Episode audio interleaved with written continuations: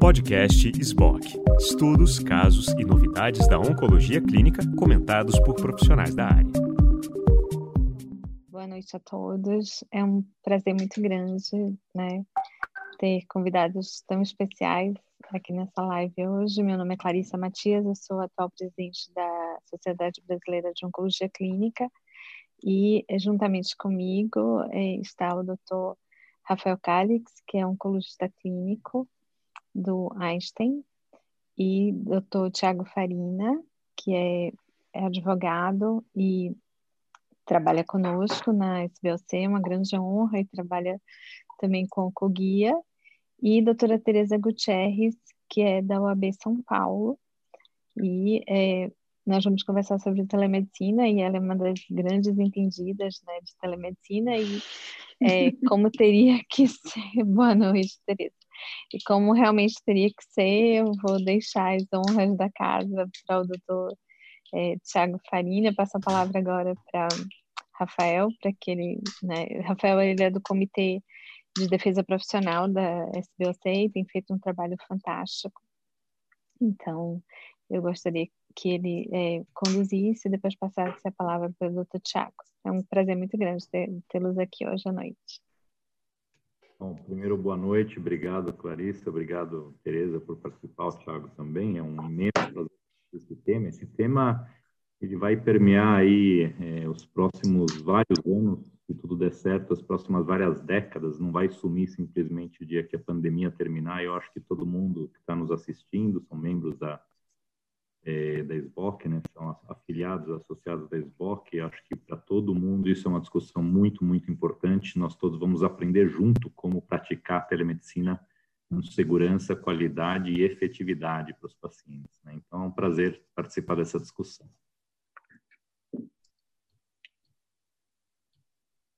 Agradeço também o convite. É, fico né, lisonjeada de falar que eu sou a grande especialista, né, mas é, acho que está todo mundo no momento de aprendizado, né? Então, certamente agora a gente vai ter um, uma aceleração aí em tudo que se refere à incorporação de tecnologia e especialmente em relação à tecnologia para assistência à saúde, né? E agradeço o convite. Legal, Tereza. Legal. Bom, vou seguir aqui então, Clarice, se você me permite. É, para falar a verdade, eu estava bastante ansioso por essa live, porque especialmente porque há muitas orientações equivocadas circulando por aí, né, sobre os aspectos regulatórios da telemedicina em tempos de pandemia. É, e essa live, então, portanto, é uma, é uma materialização do compromisso da SBOC é, com seus associados de oferecer orientações confiáveis e de forma bastante prática, né, que os ajude a, a realmente conduzir as suas atividades é, de forma segura, e, enfim, em última instância, da forma a melhor atender o paciente.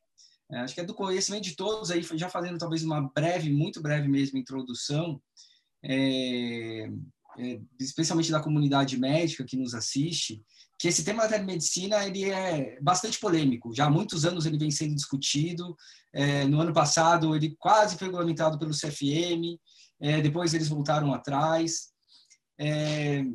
Mas não convém agora a gente entrar tanto nessa discussão. O que importa agora é que o uso da telemedicina ele passou a ser autorizado e até mesmo recomendado durante esse período da pandemia, que a gente não sabe exatamente quanto tempo que vai durar.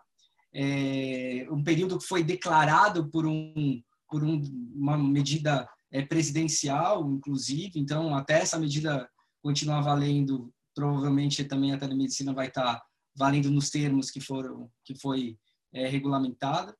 É, e talvez, se nenhuma outra regra surgir nesse meio tempo, dizendo que a telemedicina, especialmente aqui eu falo da teleconsulta, que, que me parece ser o tópico que mais interessa aos oncologistas clínicos, é, se nada novo vier, se a gente já não tiver uma regulamentação mais detalhada, é, toda, todo o arcabouço jurídico da telemedicina ele cai por terra, depois que terminar a, a, a declaração de pandemia. Né? Mas acredito de ter conversado com alguns advogados que muito provavelmente você vai até lá vai ter aí uma maior discussão e talvez até alguma medida permanente. É, bom, deixa eu ver aqui outro ponto aqui interessante. É, o fato que o uso da telemedicina está tá autorizado desde março de 2020, né? É, e várias dúvidas práticas têm surgido. E é sobre isso que a gente pretende discutir hoje aqui, sobre, dúvida, sobre dúvidas práticas. Né? Eu separei aqui alguns tópicos que eu gostaria, de repente, de abordar, de, principalmente de ouvir a Tereza, e acho que seria muito interessante ter a experiência prática da Clarissa e do Rafael, é, e outras perguntas que vierem, eventualmente, do público, mas os temas, basicamente, são os seguintes. Aspectos relacionados à remuneração, né, em caráter particular, com operadores de plano de saúde e no SUS. Outro item, tecnologia, né? Que tecnologia tem que ser utilizada? Pode WhatsApp, não pode WhatsApp, pode telefone, não pode telefone, tem que ter algum é, requisito específico para o uso da tecnologia?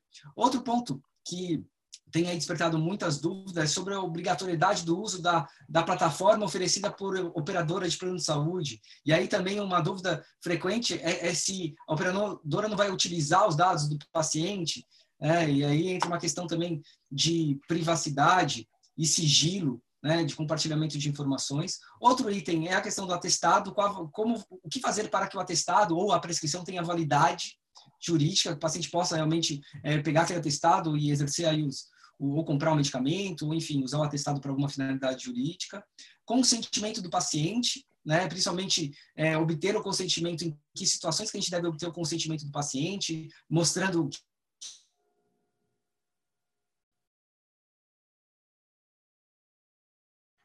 Travou aí a voz do Tiago. Tiago, Tiago, deu uma travada aí nas tuas perguntas. Eu vou tomar liberdade aqui de, de dar uma interrompida e pedir para a Tereza começar a responder pelo menos alguns dos questionamentos do Tiago.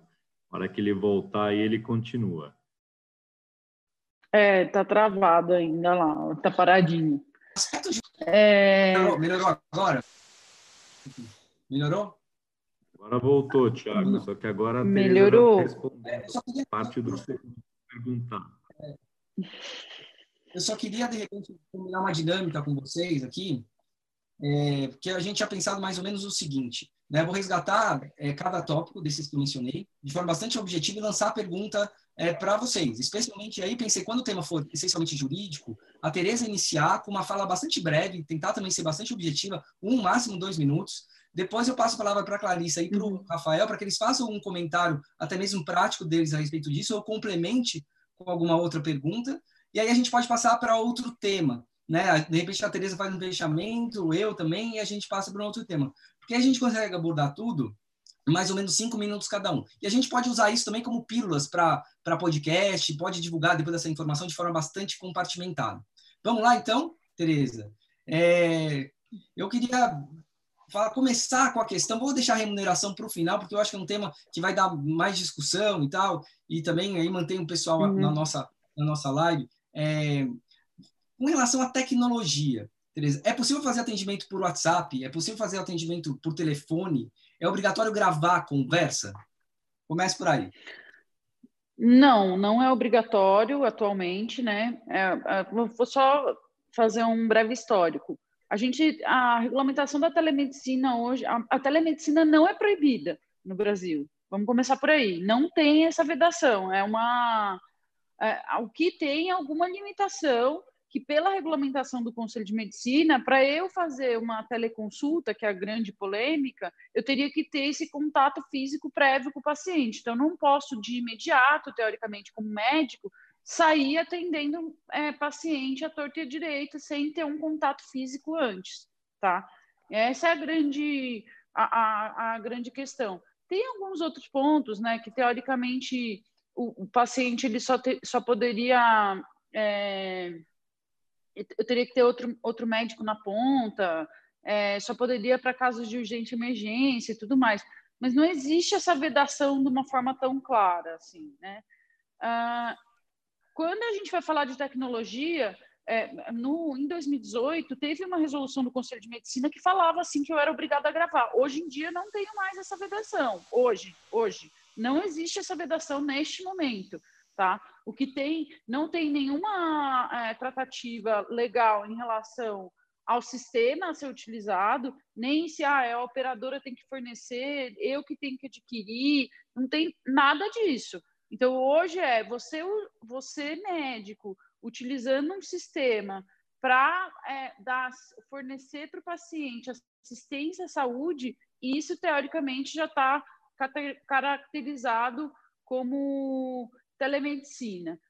Quando a gente vai falar aí de, de, É lógico que esse atendimento ele tem que ser registrado em prontuário. Então, todas as outras obrigações do, da assistência médica, de modo geral, elas permanecem, tá? Mas se eu quiser fazer por ligação no WhatsApp com o paciente, isso é um atendimento com o uso da, da, da tecnologia. Tem muito advogado que fala que isso é proibido, porque é, não seria telemedicina, porque tem muito risco. Né? O que o advogado fala é que, como o risco é muito grande, que isso não poderia, isso seria antiético. Eu não, não tenho esse mesmo entendimento, tá?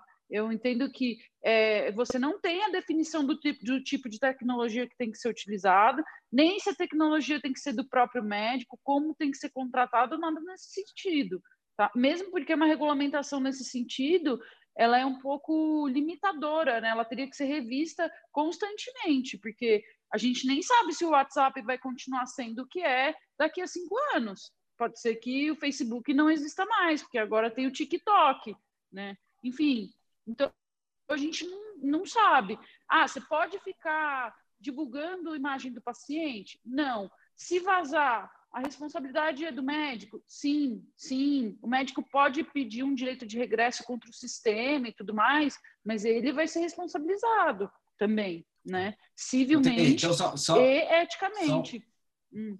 Só um detalhe, só para a gente fechar nesse tema, porque depois acho que a gente vai entrar em outros que você também já está falando. É, então, assim, não há nenhuma obrigação. O médico pode usar o WhatsApp, o médico pode também fazer a consulta por telefone com o paciente é, e não há nenhuma obrigatoriedade em gravar a conversa, certo? Não, na regulamentação anterior, na regulamentação de 2018 do Conselho de Medicina, tinha essa obrigação. Essa obrigação caiu. Mas essa não está valendo. Tá. Essa não está valendo. Não está né? valendo. Tá valendo. Então, então, atualmente, é, não tem obrigação. O que, o que a, a legislação fala é que você tem que é, deixar, evidenciar para o paciente que você é, é, que a, o atendimento que você está fazendo com o uso de tecnologia, eu nem gosto de chamar de telemedicina, né? Eu acho que o nome melhor é telesaúde, porque você tem que pensar no sistema de saúde como um todo, que não é só o médico que compõe aí a assistência à saúde, né? Mas enfim, é o nome que pegou, eu acho que não vai mudar, tá? Não tão cedo. Então, assim, é, tem sim que ter registro em prontuário do paciente e você tem que é, deixar claro para o médico, para o paciente, que você que tem um limite do exame físico, ele tem que ser ciência disso. Isso tem que ser escrito, o paciente tem que escanear alguma coisa, fazer ele assinar alguma coisa? Não. Se você é médico, anotar que você fez essa comunicação para ele em prontuário é válido também, tá? É considerado válido. Né? Então, só para deixar isso claro. Perfeito. Vou passar a palavra para a Clarissa e para o Rafael falei comentarem a, a respeito, que eu acho que ele já tocou em três pontos: a tecnologia, a questão do consentimento do paciente e também o registro em prontuário. Né? Então, acho que a gente pode abordar sobre esse, esses três pontos e depois a gente segue para outro tema. Clarissa, Rafa. Fala, Clarissa, você primeiro. Tá.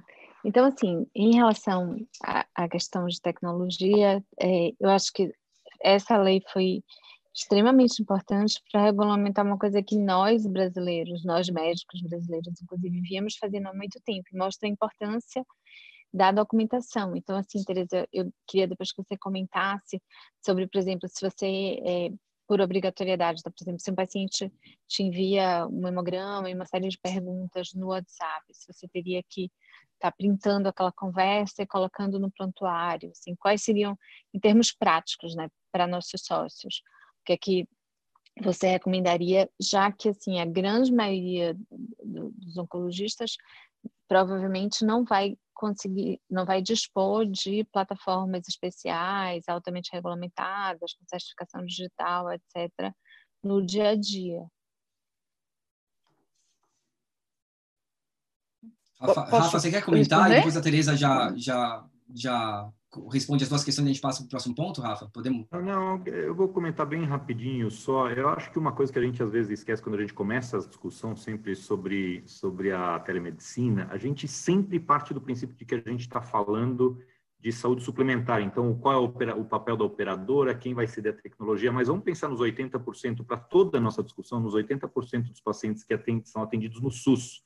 Então, vamos pensar assim: será que o SUS tem uma plataforma tecnológica que permita que esses 80% dos pacientes da, da população que eventualmente precisem de uma teleconsulta, será que o SUS tem uma tecnologia para para suprir essa demanda? A resposta é obviamente não. Então, só isso já faz com que qualquer plataforma tecnológica, teoricamente, possa ser utilizada, seja o WhatsApp, seja Zoom, seja lá o que for.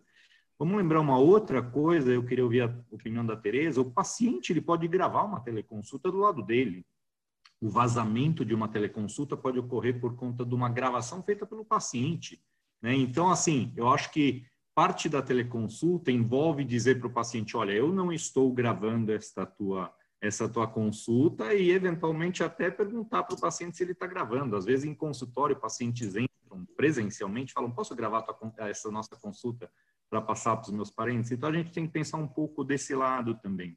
Em relação à questão que você levantou aí do termo, do termo de consentimento, é, em relação ao, ao termo de consentimento, Existem algumas pessoas recomendando que deva existir um termo de consentimento, por quê? Porque a operadora iria querer saber que houve uma demanda espontânea do paciente em relação a, a, essa teleconsulta e o médico teria que conscientizar o paciente de que existirá uma cobrança, seja a operadora, seja é, diretamente a ele, por esta consulta. Tem que ficar isso claro e, por conta disso, seria eventualmente necessário um termo de, de consentimento assinado. Mas isso, mais uma vez, vamos pensar naqueles 80% da população que usa o SUS. Como assim fazer um, um termo de consentimento para essa população. Então, isso também eu não sei se faz muito sentido. Então, de objetivo para a Tereza, minhas perguntas são: precisa ou não ter assinatura de um termo de consentimento livre esclarecido para a realização de uma teleconsulta? E segundo, no SUS, você prevê que exista alguma necessidade específica de uma plataforma tecnológica ou no SUS simplesmente pode-se usar tudo aquilo que a gente está discutindo para a saúde suplementar? Tá. Bom, a, em relação à pergunta da doutora Clarissa, a da questão de se na comunicação, então, com o paciente, se eu devo ou não printar a tela e colocar no prontuário.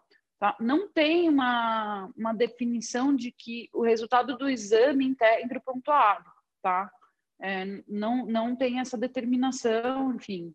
É, então, do meu ponto de vista, se você fizer as anotações do que está lá no WhatsApp no prontuário, do meu ponto de vista, seria suficiente, tá? É, é, de novo, o, o, o, o, direito, ele tem um princípio geral, que pode parecer baboseira, né? Mas é, é um princípio da boa-fé. Então, ele não vai pressupor que o que você pôs no prontuário é mentira. O que vai se pressupor que o que você colocou no prontuário é correto. É lógico que eu tenho uma questão de que ah, eu posso ter questionada a, a, a, validade desse prontuário, se colocou depois, ah, o prontuário eletrônico tem rastreabilidade, não tem, eu consigo ver o que alterou. Sim, mas isso eu tenho muita prova para fazer, né? Tem muita água para passar debaixo desse rio, entendeu? Debaixo dessa ponte. Então, do meu ponto de vista, é o ideal. Se eu fosse, se eu fosse falar, ah, eu, eu, eu vou printar, eu vou printar tudo e colocar no prontuário. É legal, é? É obrigatório? Não. Não é. É importante, contudo, que você, como médico, tenha consciência de que toda recomendação que você fizer para o paciente via WhatsApp, você depois transcreve em prontuário. Tá? Isso sim, tá? Isso é importante, porque aí é o prontuário completo do paciente, né? Ah, mas não é também toda conversa que você vai ter com o paciente que você vai perguntar, ah, quanto que está a febre? Não precisa colocar isso no WhatsApp, né? no, no prontuário, enfim. É o que você colocaria em prontuário em condições normais de temperatura e pressão, tá? É isso. É, em relação à, à questão colocada pelo Dr. Rafael, né, de gravação, de termo de consentimento, primeiro. Bom, O termo de consentimento, de modo geral, é, o que eu falo é assim: um passe, um, um, o, o, termo de consentimento ele, ele é bom quando ele vem do consultório, digamos, para uma cirurgia letiva, né? E ele não é obrigado a ser assinado. A, é aceito o termo de consentimento que o médico, o médico diz no prontuário que ele consentiu o paciente disso, disso e daquilo. Então, não precisa, legalmente, não precisa ter assinatura, tá? Para fins da, do atendimento com tecnologia, não. Para usar a tecnologia propriamente dita, não. Não precisa. Eu não preciso pedir um consentimento, não preciso de um, de um papel assinado pelo paciente, com assinatura pelo ICP Brasil certificada para conseguir seguir com atendimento com uso de tecnologia. Não, não tenho essa obrigação. De novo, o que, que, é, o que, que determina a lei 13, é, é, 13989? Ela determina que o médico deve deixar claro para o paciente que há limitações, é, é exatamente essa expressão, há limitações inerentes ao uso dessa tecnologia, especialmente no que se refere à realização do exame físico. Mas isso não corresponde a uma necessidade, não equivale a uma necessidade do médico, do paciente assinar um documento, escanear e mandar para o médico, tá? Não equivale, não é. Agora, você tem uma outra questão que não caminha junto necessariamente, que é o fato de você poder, poder cobrar por essa consulta, né? Que é uma questão ah, que fica ali na porque normalmente quando você atende um paciente pela saúde suplementar, ele assina uma guia certo? Aí você não vai ter essa guia para ele, você não vai ter esse contato direto para poder mandar essa guia assinada por ele presencialmente. Na, no, no, ou então, se você atende paciente particular, também. Mas seria o quê? É, é, seria como se fosse um contrato. Então, do meu ponto de vista também, se você tiver isso bem combinado com ele, é lógico. Para a saúde suplementar, tem uma questão da remuneração que o Tiago já pediu para deixar para o final. Então, não vou adentrar nesse tema ainda, da questão da guia de autorização, porque eu vou deixar para o final, porque está tudo vinculado. Agora, para esse atendimento aí é, é, do dia a dia, o direito brasileiro para o paciente privado, ele aceita a contratação verbal. Você vai na padaria, você contrata 10 pães franceses. Você não assina um contrato por isso. Ah, o paciente pode não te pagar, você vai ter que. O que vai ter, o que você vai ter dificuldade se você não tiver um, um contrato assinado, né, um termo de atendimento assinado, é que depois, ao invés de você fazer uma execução, que é um processo de cobrança rápido, você vai ter que fazer uma ação de conhecimento para provar que ele efetivamente te deve. Tá? Mas eticamente pensando, não, não precisa. Legalmente, uma imposição regulatória, não, não precisa de termo de consentimento. Tá? Em relação à gravação feitas por pacientes e possíveis vazamentos, tá? É, realmente, a gente tem essa discussão não só em relação a vazamentos, mas, por exemplo, a remessa de cópia de prontuário é, digitalizada por e-mail para o paciente, né? Porque vai que esse paciente tem um bug lá no e-mail dele, no computador, que pega esse prontuário e joga na rede e, né, aí dá uma baita confusão. Sim, tem esse risco.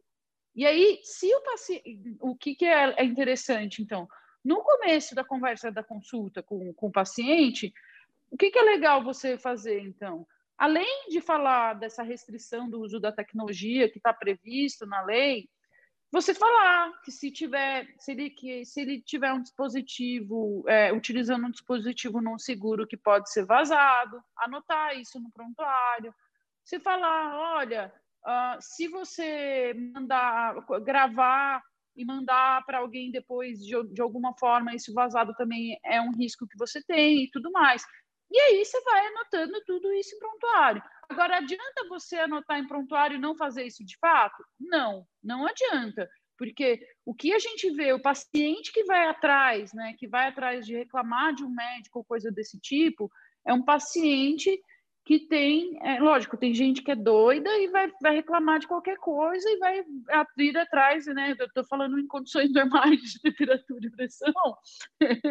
é, o, o, paciente que vem atrás é o paciente que não tem a devida atenção do médico e que não é esclarecido. É no dia a dia o que dá problema é isso. É o paciente que não tem a, a, a atenção adequada. Tem médico que faz um monte de coisa errada, enfim, a gente chama ele médico metaleiro, né, faz cirurgia sem precisar e tudo mais, os pacientes adoram ele.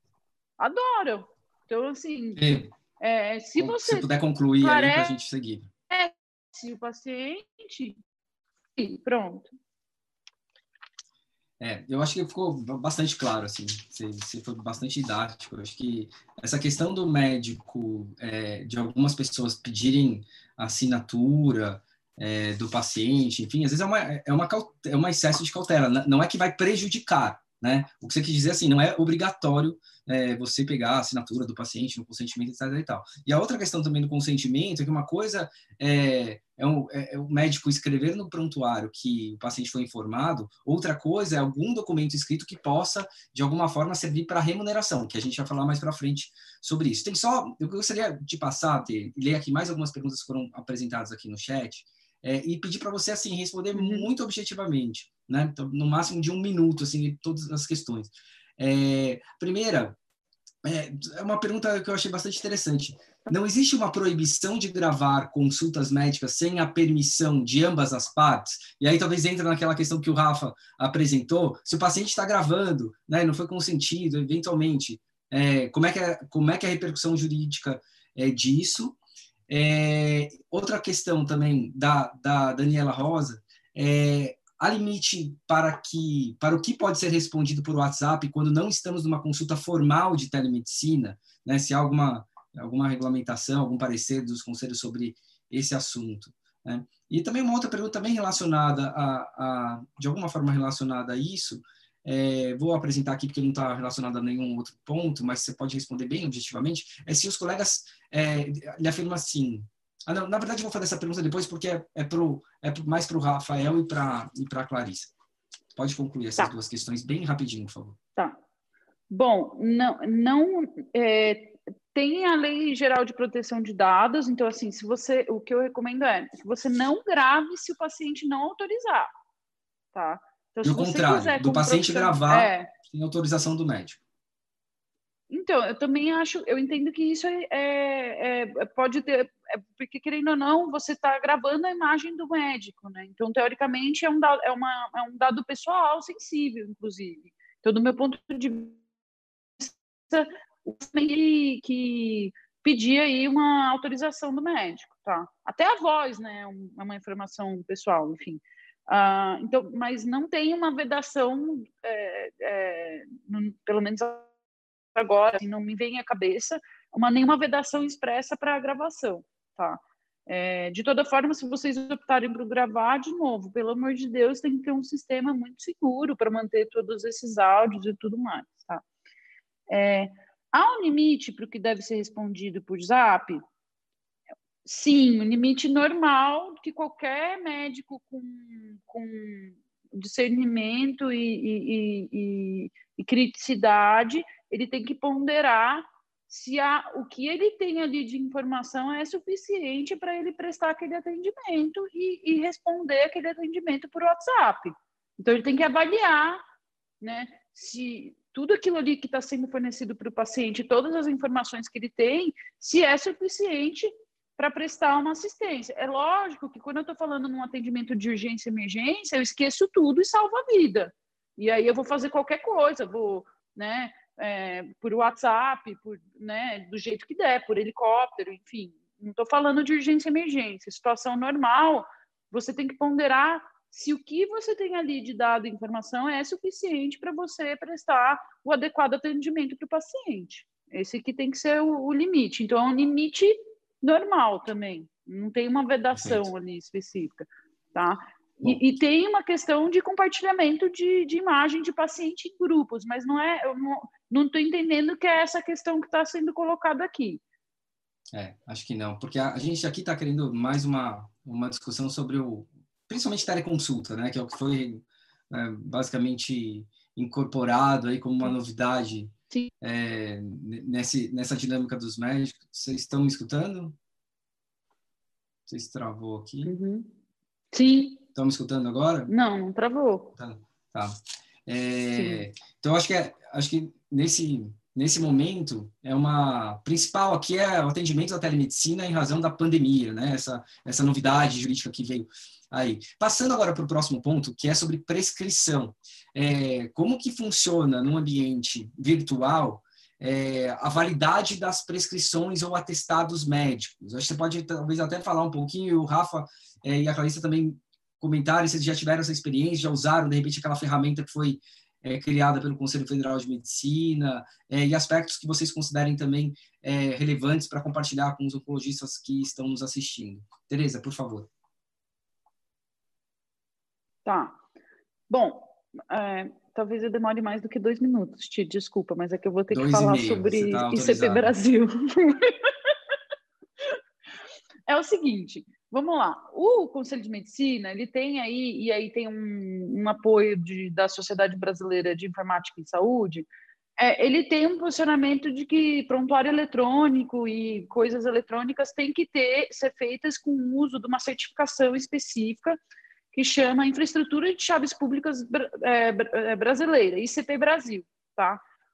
Só que tem uma questão. A medida provisória que criou essa assinatura eletrônica e dessa forma, ela autoriza que eu utilize meu sistema próprio, desde que eu cumpra alguns requisitos. Então, é, assim, não é só ICP Brasil que é autorizado. E aí, quando o Ministério da Saúde regulamentou agora recentemente o tema, e isso é só para o período de pandemia, tá? mas a, a, do meu ponto de vista, a perspectiva é que isso permaneça depois, é, enfim. É, o, o, Ministério da Saúde autorizou, então, a emissão de receita eletrônica com assinatura com ICP Brasil, tá? com uso de dados associados à assinatura do médico e com esse mecanismo de identificação eletrônica, né? que você é, é, é faz de, de login e senha e tudo mais, também é aceito, só que aí, nesse caso, quando não é ICP Brasil, o paciente tem que aceitar esse mecanismo. Tá? E aí tem um ponto que é o seguinte: quando você é médico e vai prescrever uma receita para um medicamento, por exemplo, quando você tem o ICP Brasil, é como se fosse uma, uma assinatura com firma reconhecida. Então, você vai ter menos questionamento para essa receita ser utilizada em drogaria e farmácia, por exemplo. Então, certamente, vai ter uma facilidade, mas eu não duvido, não duvido mesmo é, que a, ao, longo tempo outros sistemas de, de, de, que viabilizem o atendimento à distância de paciente, que tenham um mecanismo de prescrição de receita que viabilizem a confirmação dos dados pela drogaria, que não seja só o ICP Brasil, tá? Então, assim, é, é, quando você está falando, quando tem prescrição de medicamento, talvez tenha uma, um direcionamento maior para o uso do ICP Brasil, mas por lei não é isso que se. Tá. E, Ti, só respondendo um pouquinho em relação ao uso prático disso, então eu fiz a minha certificação digital, eu tenho usado tanto a teleconsulta quanto emissão de receitas, relatórios e solicitações médicas com a utilização da assinatura digital, certificação digital. É uma coisa bastante fácil, eu gastei duas horas de um dia eh, com horário marcado para conseguir a certificação digital, depois eu baixei, eu recomendo para quem está nos ouvindo, existem três modalidades, você faz com um pequeno pendrive, ou você faz direto no computador, ou você tem na nuvem isso. Eh, eu, pessoalmente, pus na nuvem, porque isso facilita que você possa baixar eh, a assinatura e fazer em vários computadores. Então, eu baixei os, os receituários, os relatórios do CFM no meu laptop, no desktop de casa e no desktop do consultório. Então, eu consigo puxar da nuvem a minha assinatura digital em qualquer um desses três computadores. Isso tem um custo bastante barato, aí vale cinco anos, e com isso eu consigo emitir essas receitas. Agora, isso independe da teleconsulta, não tem absolutamente nada a ver. Isso também era uma necessidade Graças a Deus é um avanço imenso. Em qualquer país do mundo, você pode ligar para uma farmácia e pedir para o farmacêutico dispensar uma determinada medicação para o paciente sem, sem que ele tenha a tua receita física, né? E agora finalmente a gente pelo menos pode emitir isso com certificação digital.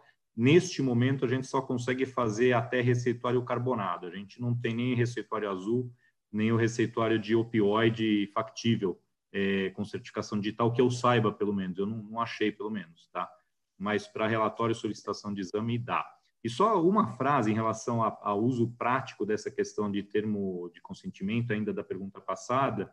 Eu tenho feito várias teleconsultas e o que eu tenho feito, e isso com o jurídico me assessorando, é assim: eu documento, isto é uma teleconsulta, eu documento que é uma teleconsulta em função da pandemia, porque por enquanto só está regulamentado durante a pandemia e nós estamos na pandemia, e eu documento que o exame físico não foi realizado em função de se tratar de uma teleconsulta, e eu escrevo: o paciente está ciente de que esta é, teleconsulta constitui uma consulta normal, no que tange a cobrança, etc. Óbvio, essa é uma facilidade, porque eu lido diretamente com o paciente em relação à cobrança de honorário, que a gente vai discutir depois, mas eu acho que isso serviria também para quem eh, trabalha com operadoras, etc.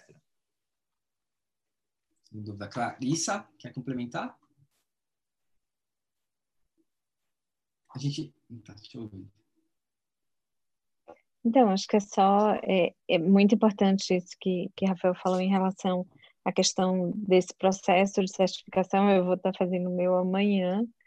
É, existe um agendamento, os prazos também, é, né, como não, não, não é uma coisa, existem várias empresas, então é, é preciso que vocês se movimentem para fazer logo essa certificação, porque sem ela você não consegue, de uma maneira prática, é, fazer, ligar para a farmácia e emitir relatórios, etc. Só, só acrescentar uma coisa para quem for fazer, depois vocês têm que baixar os formulários, receituários do, do site do CFM, que foi bem divulgado pelo CFM, porque na hora que você vai assinar aquele documento, ele puxa automaticamente do computador onde você estiver trabalhando a certificação digital e aí você, óbvio, puxa da internet a senha. Então, usa aquele modelo, óbvio, se você quiser o teu receituário, com o teu nominho bonito, etc., isso deve dar um trabalho adicional, mas é desnecessário. Você pode usar simplesmente o formulário do CFM com a certificação digital, que está ótimo e as farmácias estão aceitando. E o outro lado, a ponta da farmácia, por exemplo, ela consegue checar a tua certificação digital. Como é que eles fazem? Eles entram num determinado site que está explicitado na receita, e lá ele consegue ver que de fato você assinou, em que data assinou, quem você é e tudo mais. Então, super bem organizado, funciona muito bem. Tá. É, Só complementando que a Anvisa ela está exigindo ICP Brasil para prescrição de medicamentos sujeitos a controle especial e microbiano, tá? Então, o que, do meu ponto de vista, ela não poderia fazer essa exigência, mas ok, é, é isso, é o que ela está exigindo agora. Porque legalmente eu não precisaria, mas realmente é muito fácil quando você usa o ICP Brasil, conforme o doutor Rafael mencionou aqui é, claramente. Né? Embora, embora, assim não tenha tanta relação com isso aqui, eu acho importante que talvez esse momento está todo mundo indo atrás do seu certificado e é curioso porque no mundo jurídico a gente já usa certificado há muito tempo. Todas as petições que a gente faz, que a gente protocola, né, acaba sendo por meio de, de, de certificados também. É, isso já há bastante tempo. Então talvez é, isso estimule até no segundo momento pós-pandemia a ter é, for, formatar de forma mais talvez é, precisa os prontuários eletrônicos, né? Você tem, talvez tenha estímulo a tudo isso. Agora, passando para a próxima questão, e aí sim, acho que a gente vai entrar no ponto mais é, polêmico, né, sobre a telemedicina, a questão da remuneração. Ainda tem outros dois pontos, mas vou deixar para o final. Da remuneração, é, a gente podia gastar aqui uns 10, 15 minutinhos. É, bom, a gente tem basicamente três situações. Né? No particular, que, Tereza pode me corrigir se eu estiver errado, mas é livre negociação, né? é uma, um acordo entre particulares, é, o médico combina com o paciente qual é o valor da remuneração.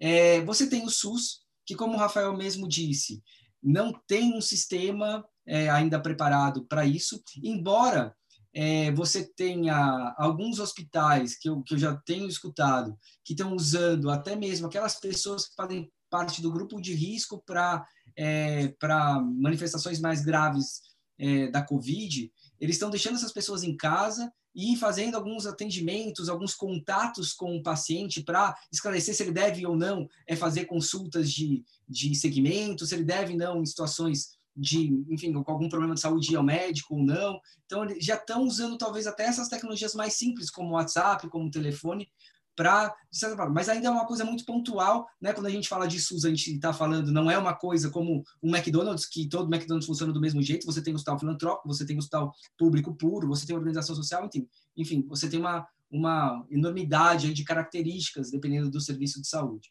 É, então você tem algumas limitações nesse aspecto. E sobre a remuneração do SUS, é, também venho discutindo com, algum, com algumas é, alguns outros advogados, alguns o pessoal de faturamento, você não tem um código de procedimento próprio ainda para faturar é, o, o, procedimento, né, a teleconsulta, eventualmente, no SUS. O que alguns hospitais estão usando e estão deixando isso para lá, porque saiu uma norma dizendo que os hospitais, principalmente aqueles contratualizados com o SUS, vão receber o valor da série histórica que receberam no ano passado, que eles vão obrigar é, esses hospitais aprovar todos os atendimentos que eles fizeram esse ano. Então, eles já estão encaixando aí nesse modelo. Então, talvez seja um ponto.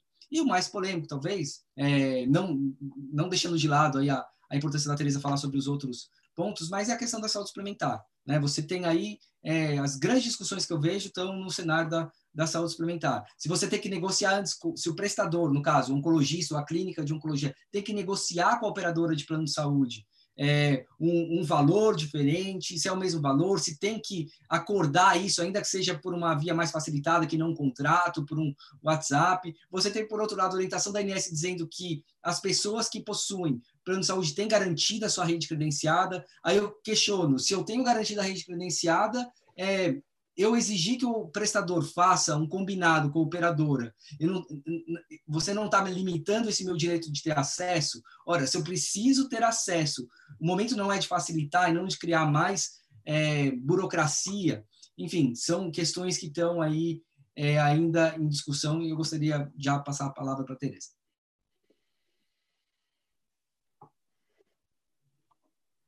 É, a gente tem assim uma, até uh, eu tive uma reunião que eu participei recentemente com a Inés, vou comentar aqui, né?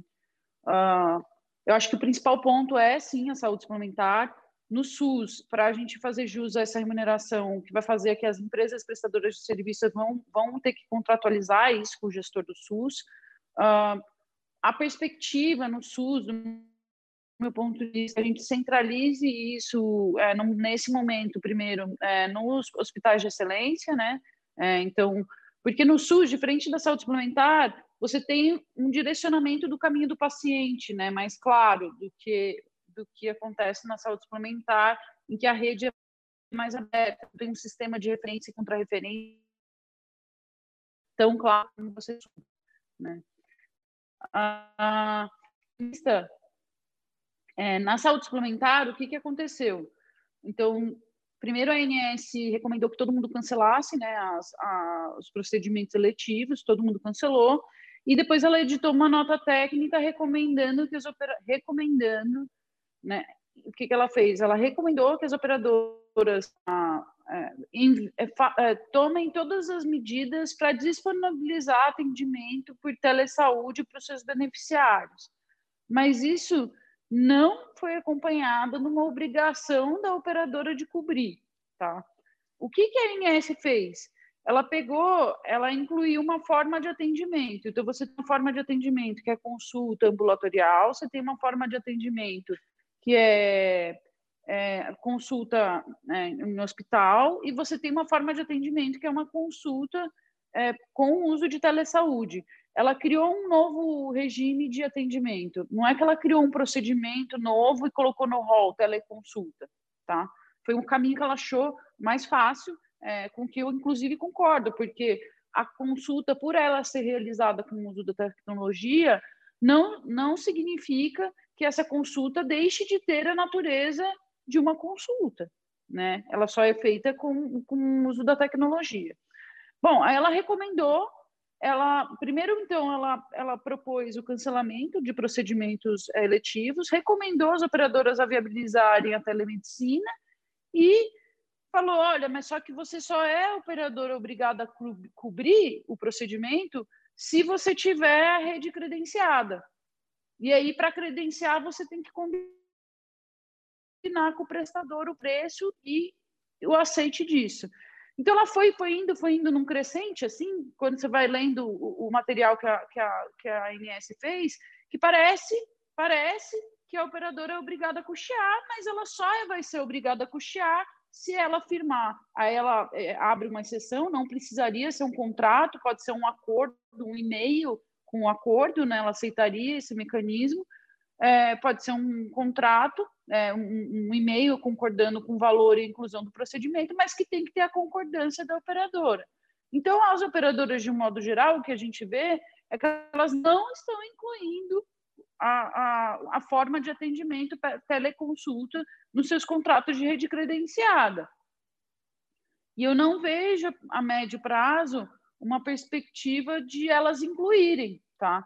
Porque essa forma de para as operadoras grandes é uma oportunidade para elas passarem a, a, a usar a telemedicina uh, como porta de entrada do paciente e aí elas conseguirem começar a, a, caminhar o paciente dentro da rede delas, tá? Então, eu não vejo assim a, a, médio, pra, a médio prazo, e fora que se ela incluir a rede credenciada, ela tiver a obrigação é, de cobrir necessariamente, ela não vai fazer um movimento para cobrir também, né? Então, não ficou, ficou um negócio que é, não foi nem para um lugar e nem para o outro, tá? Mas hoje em dia a operadora só é obrigada a cobrir telemedicina se a rede credenciada tiver contratada para isso. Só ah, nessa hipótese. Obrigado, T. Rafael? É, não, o outro dia eu participei de uma, de uma telereunião é, da AMB discutindo essa questão de honorário, de pagamento para as operadoras, e me chamou muito a atenção que existe algum abuso de algumas operadoras, por exemplo, cortando pela metade o valor de uma teleconsulta em comparação com o que seria o valor pago pela consulta presencial. E aí médicos, obviamente, dizem, então, não estou disposto, e a operadora diz, está tudo bem, eu vou achar outro médico que esteja disposto a atender por este valor, é a metade, né? Como se isso fosse um ato médico menor. Só que o que a gente tem que tomar muito cuidado é para não olhar para essas dificuldades na negociação de honorário como é, algo que atesta contra a importância da teleconsulta. A teleconsulta é uma solução para um problema catastrófico do nosso sistema de saúde. Ela é uma possível solução, ao menos parcial. A alternativa a ela é o nada que nós tínhamos até agora, e vamos combinar, nossa saúde não estava em bom estado sem a telemedicina. Então, se tem alguma coisa que pode melhorar, a gente vai ter que conseguir aí destrinchar qual é a melhor forma de viabilizar isso economicamente na saúde suplementar e na saúde pública, principalmente. Né? É, se eu pudesse fazer um pedido para o ministro, agora para ele deixar uma marca no ministério, é que ele institua a telemedicina como uma forma de atendimento possível no sistema público, porque a alternativa a isso é a catástrofe que a gente tem, não desde a pandemia, hum. mas desde antes da pandemia. Né? Então, a telemedicina não é perfeita, está longe de ser perfeita, mas a questão da remuneração não pode ser um entrave que nos segue a ponto de a gente não ver o valor na telemedicina, porque ela é uma solução e a gente tem que avançar nesse sentido. É, exatamente. E não sei se a Clarissa quer fazer algum comentário também sobre isso. Agora, só, só um, um aditivo. Está rolando um projeto, de, um projeto de lei na Câmara dos Deputados, que é o projeto 2271, foi apresentado há duas semanas, que até a SBOC está em contato é, com os parlamentares, com, com a AMB também, que basicamente diz que todos os prestadores que atualmente fazem parte da rede credenciada, eles estão autorizados a é, fazer o atendimento por teleconsulta, por telemedicina, é, tendo o direito de receber exatamente aquilo que foi combinado, porque basicamente só mudou o ambiente onde o atendimento vai ser feito, mas o atendimento, a princípio, é o mesmo, o tempo é o mesmo. Então, é, essa ideia de deixar claro, porque hoje, como a Teresa disse, não está claro, pelo contrário. A Inés fez uma confusão, em uma nota técnica disse uma coisa, em outra nota técnica disse, disse outra coisa, deixou todo mundo confuso. Né? E a polêmica é justamente por causa disso, se ela tivesse regulamentado é, adequadamente, a gente não teria esse problema. Então, esse projeto de lei está está tramitando. É um projeto que tem uma urgência, porque ele trata da pandemia, então ele tem sido, esses projetos têm sido votados com bastante rapidez, mas também nada impede, não é, Tereza? Que a INS corrija, que a INS faça uma nova nota técnica, é, adequando tudo que já disse até agora e deixando as coisas um pouco mais é, linkadas. Não sei se a Clarissa tem algum comentário sobre essa questão da remuneração, é, algum comentário a fazer sobre isso? Não, eu acho que é só importante né, o que foi dito em relação é, a essa negociação, porque o valor de uma consulta por telemedicina, né, a quantidade de, né, de trabalho médico que você vai ter, é, tirando o exame físico, mas que vai ser feito no momento posterior, é exatamente igual. Então, não tem por que você ter essa diferenciação. E o indicativo original é que não existiria essa diferenciação. E agora, a verdade é que agora é o momento de você é, potencializar a telemedicina, não é um momento para você criar barreiras para que a telemedicina seja utilizada. Né? É um momento que a gente precisa estimular, é, especialmente pela questão do isolamento social. Foi por isso que ela veio com, com toda essa força. Né? Então, criar obstáculos, é, falar que agora precisa renegociar a remuneração, vai ser o um valor menor, etc. Você não está tá fazendo a política pública crescer como ela deveria nesse momento. Né? Sei, Tereza, se você quer concluir esse item, porque a gente tem é, mais cinco minutos aqui, tem mais dois pontos para abordar. É, eu quero só é, eu quero só fazer um comentário que é, em relação à remuneração, eu acho que a perspectiva que eu estava falando isso hoje numa reunião, né? Qual que é a perspectiva que eu vejo? A perspectiva que eu vejo é que de, depois da pandemia, isso é uma coisa que eu acho que a pandemia vai deixar, que a gente vai ter uma mudança relevante no modelo de remuneração que a gente tem hoje. Porque aí também isso é importante que os médicos tenham a cabeça aberta para isso, porque isso pode, inclusive, viabilizar uma utilização mais ampla da medicina. A questão da consulta ser presencial ou não não vai ser tão relevante. A produção, o número de consulta não vai ser tão relevante para o médico receber da operadora, por exemplo. Né? O que vai ser relevante vai ser o acompanhamento do paciente, efetivamente, por exemplo. Né? Ah. Então, para que também é, é, é, fique, então, como ensinamento para esse período de pandemia, essa perspectiva para os médicos passarem a, a, caminhar e a olhar nesse sentido, né? Eu não vou ter processo de glosa, não vou ter nada disso, eu vou, eu vou acompanhar meu, paci meu paciente num tratamento. Então, acho que só isso que eu gostaria de falar em, em relação à remuneração. Em relação à atuação da INS, é, teria que ter aí é, uma conclusão da autarquia, e talvez seja possível, de que o procedimento por atendimento com, tele, com uso da tecnologia é um procedimento ambulatorial, portanto, estaria no rol, e ela teria que incluir isso no rol da ANS. Tá? Acho que esse seria o movimento. Mas, mesmo assim, isso não desobrigaria a, os prestadores de terem que contratualizar. Por exemplo, a ANS incluiu o exame de Covid cada, cada prestador que está prestando esse serviço está contratualizando o valor com as operadoras. É. Tá? É, então, eu, mesmo posteriormente. Tá? Só para é, deixar claro até... qual que é o processo dia a dia. Claro. Eu até entendo que a INS poderia dizer que os prestadores estão, nesse momento, autorizados a, a, a fazer por telemedicina, que é considerado o mesmo procedimento. Mas eu, eu sei, há uma discussão jurídica sobre isso. É, enfim, tem uma lei, um projeto de lei rolando, isso colocaria uma pá de cal em toda a discussão. Agora, para finalizar, uhum. eu gostaria de pedir, passar primeiro para a Clarissa, né, começar agora com ela, e vou emendar do, dois pontos e um só para a gente é, finalizar, porque a gente já está bem no tempo aqui do, do, do final da live.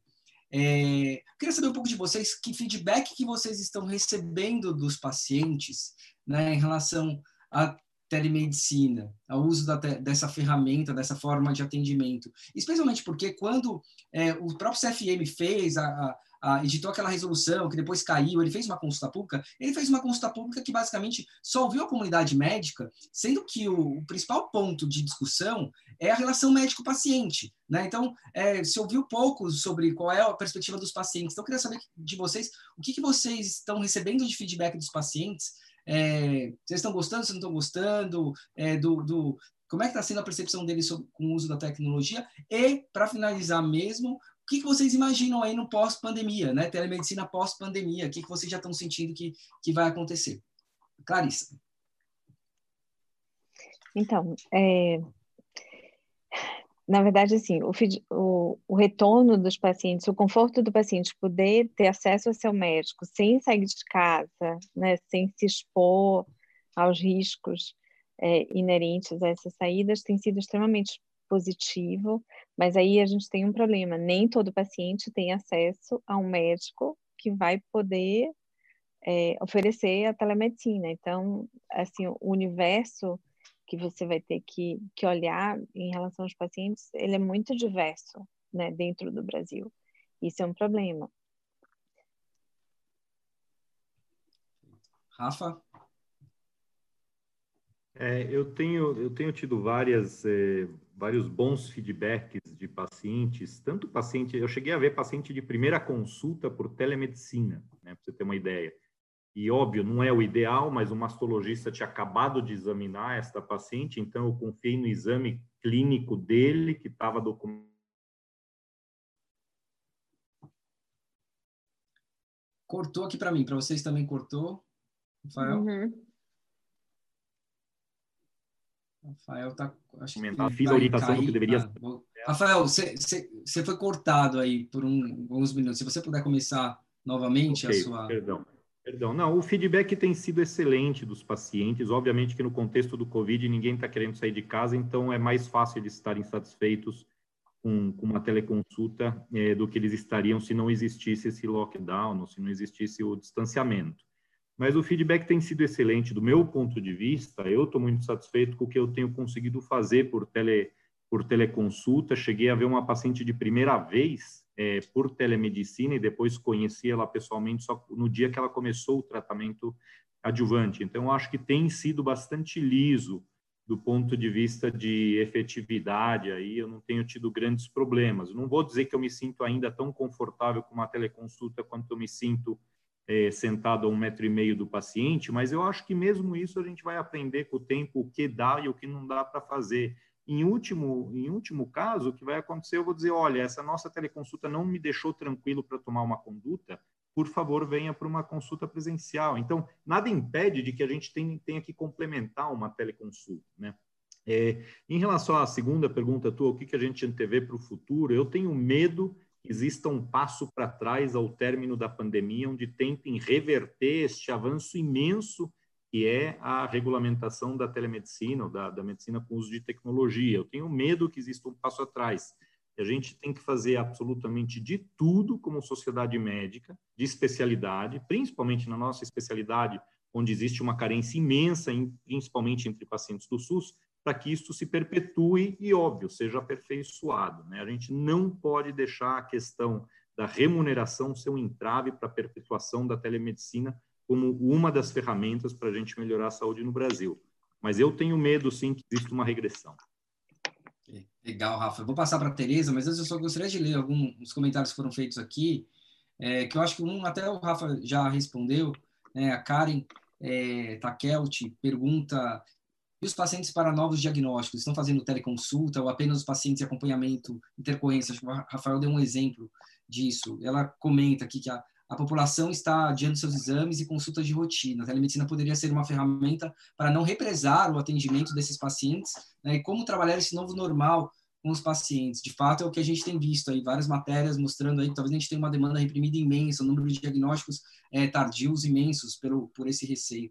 É, e o, o, o ex-presidente da SBOC, o Dr. Sérgio Simon, ele comenta aqui que a teleconsulta é ok para a pandemia, mas não deve se tornar o novo normal da medicina. Exame físico contato humano são fundamentais, principalmente é, em oncologia. E outras pessoas aqui dando os parabéns para todos vocês. Tereza, com isso eu gostaria de pedir para você é, concluir aí, com, principalmente com essa sua perspectiva do pós-pandemia, né? o uso da telemedicina depois que a gente passar e que seja logo esse momento da pandemia.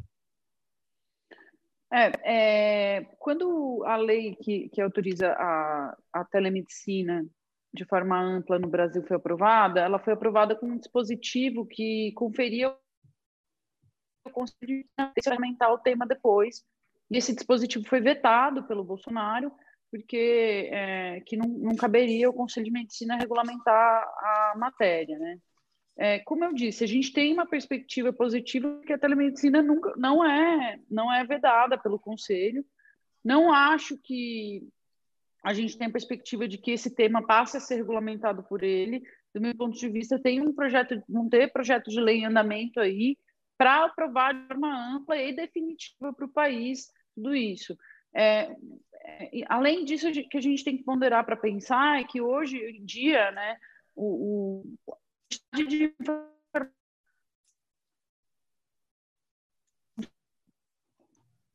Ah, ruim, Tereza, tá. seu... acho que travou. Deixa se você volta. Vamos esperar mais um, dois, cinco a, a, oh, Tereza, se você, né? puder, é, se você puder voltar um pouquinho no que você estava falando, tem... porque cortou.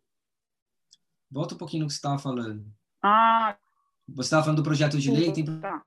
Bom, é, é, a perspectiva é que a gente tenha projeto de lei, algum projeto de lei que vá tratar do tema e que seja aprovado esse projeto de lei.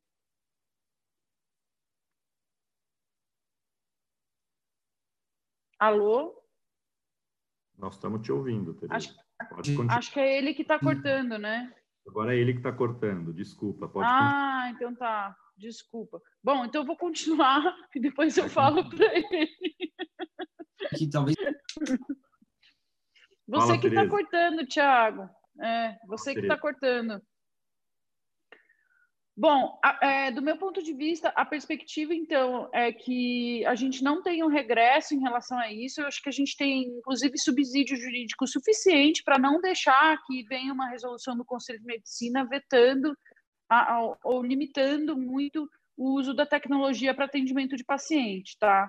É, essa perspectiva, eu, eu, tenho eu sou bastante positiva em relação a um possível projeto de lei aprovando isso, independentemente do posicionamento do Conselho de Medicina, tá? É, e, e, e, não vejo um retorno.